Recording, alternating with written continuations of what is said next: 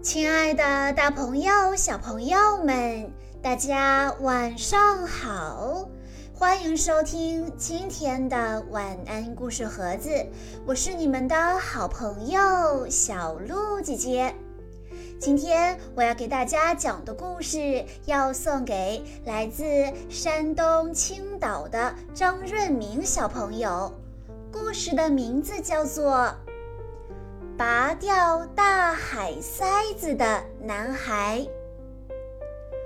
堆沙堡是小马塞尔最喜欢做的事情之一。在沙滩上，小马塞尔和小狗威皮会花上好几个小时，用沙子、贝壳和鹅卵石堆出漂亮的沙堡。可令人恼火的是，涨潮时，小马塞尔那漂亮可爱的城堡也会被冲走。小马塞尔试着在离大海远一点儿的地方堆沙堡，但是那儿的沙子太干了，松松散散，堆不成形。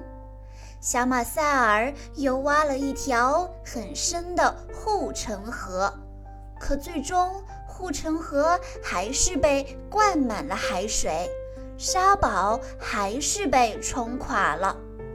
就算小马塞尔堆的沙堡再大再坚固，海浪也总是更大更猛，把沙堡吹走。睡觉前，小马塞尔冲洗着脚趾间的沙子。他突然想到了一个好主意。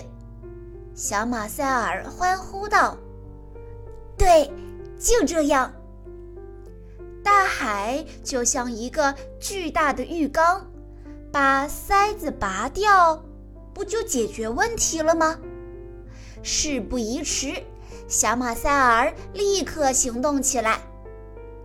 威皮要到达海底，我们需要借助特殊的工具：螺母加螺栓，弹簧加螺丝，小马塞尔加威皮，还有一整晚的努力。终于，装上钻头，一台潜水机大功告成。小马塞尔高兴极了。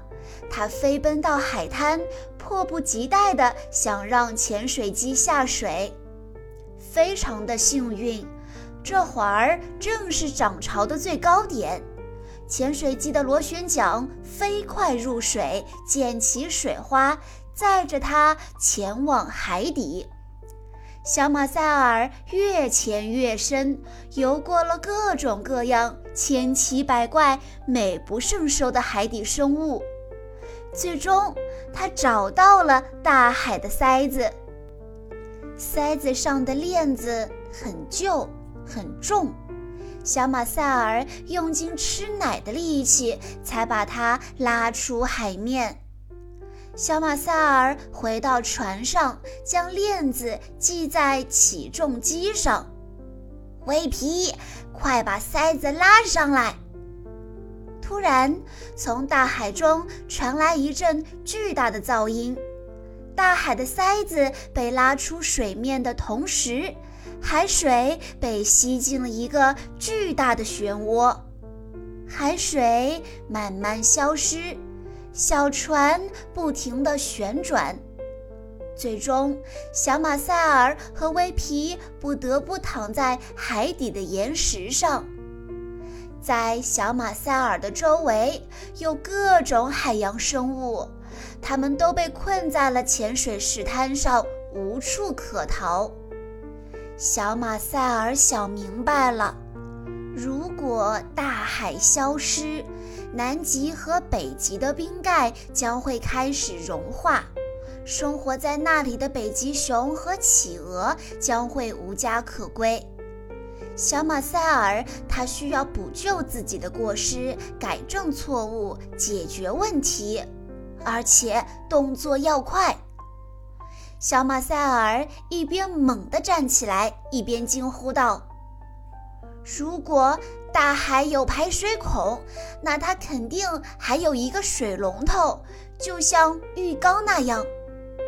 但是，大海的水龙头在哪儿呢？小马塞尔能否及时找到水龙头，并且顺利救下那些离开海洋的生物呢？为了找到神秘的水龙头。小马塞尔和威皮在湿漉漉的沙子上艰难地走了好几个小时。正当小马塞尔准备放弃的时候，小狗威皮叫了起来：“好家伙，终于找到了！呃，但是水龙头那么高，我们怎么够得着呢？”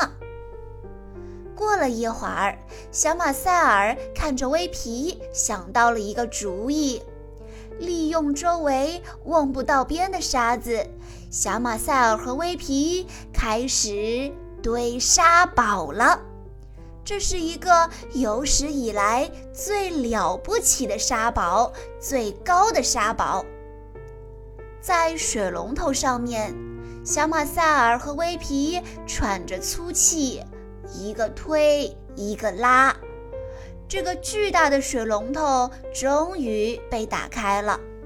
海水像瀑布一样从水龙头里面喷出来，小马塞尔和威皮被冲得从水面掉了下去。他们终于被巨大的海浪冲上了岸。虽然小马塞尔和威皮浑身湿透、精疲力尽，但他们心里的那块石头总算是落了地了。很快，海水全都满回来了，海豚愉快地跃出海面，螃蟹满足地吐着泡泡，连章鱼都兴奋地跳起舞来。海水再一次结冰。北极熊和企鹅重返家园，最终一切都恢复原样。小马塞尔再也不用担心沙堡被海浪冲走了，因为他每天都能堆一个更大、更好的沙堡。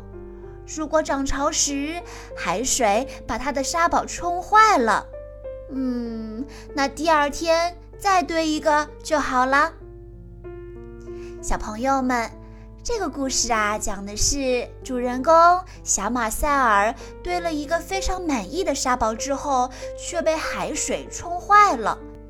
于是，小马塞尔想到了一个好办法，就像浴缸和水池放水一样，把海水里的水放完，不就好了吗？所以，小马塞尔潜到海底，把大海的塞子拔了出来，海水都流光了。可是，新的问题又出现了：没有了海水，许多海洋生物无家可归。于是，小马塞尔又打开了大海的水龙头，把大海恢复了原样。就算涨潮的时候沙堡被海水冲坏了，那就再堆一个就好了。这是一个充满想象力的故事。以上就是今天的全部故事内容啦。在今天的故事最后，张润明小朋友的爸爸妈妈想对他说：“祝宝贝生日快乐，健康幸福永相伴。”小鹿姐姐在这里也祝愿张润明小朋友在新的一年里更加勇敢、坚强，学习进步。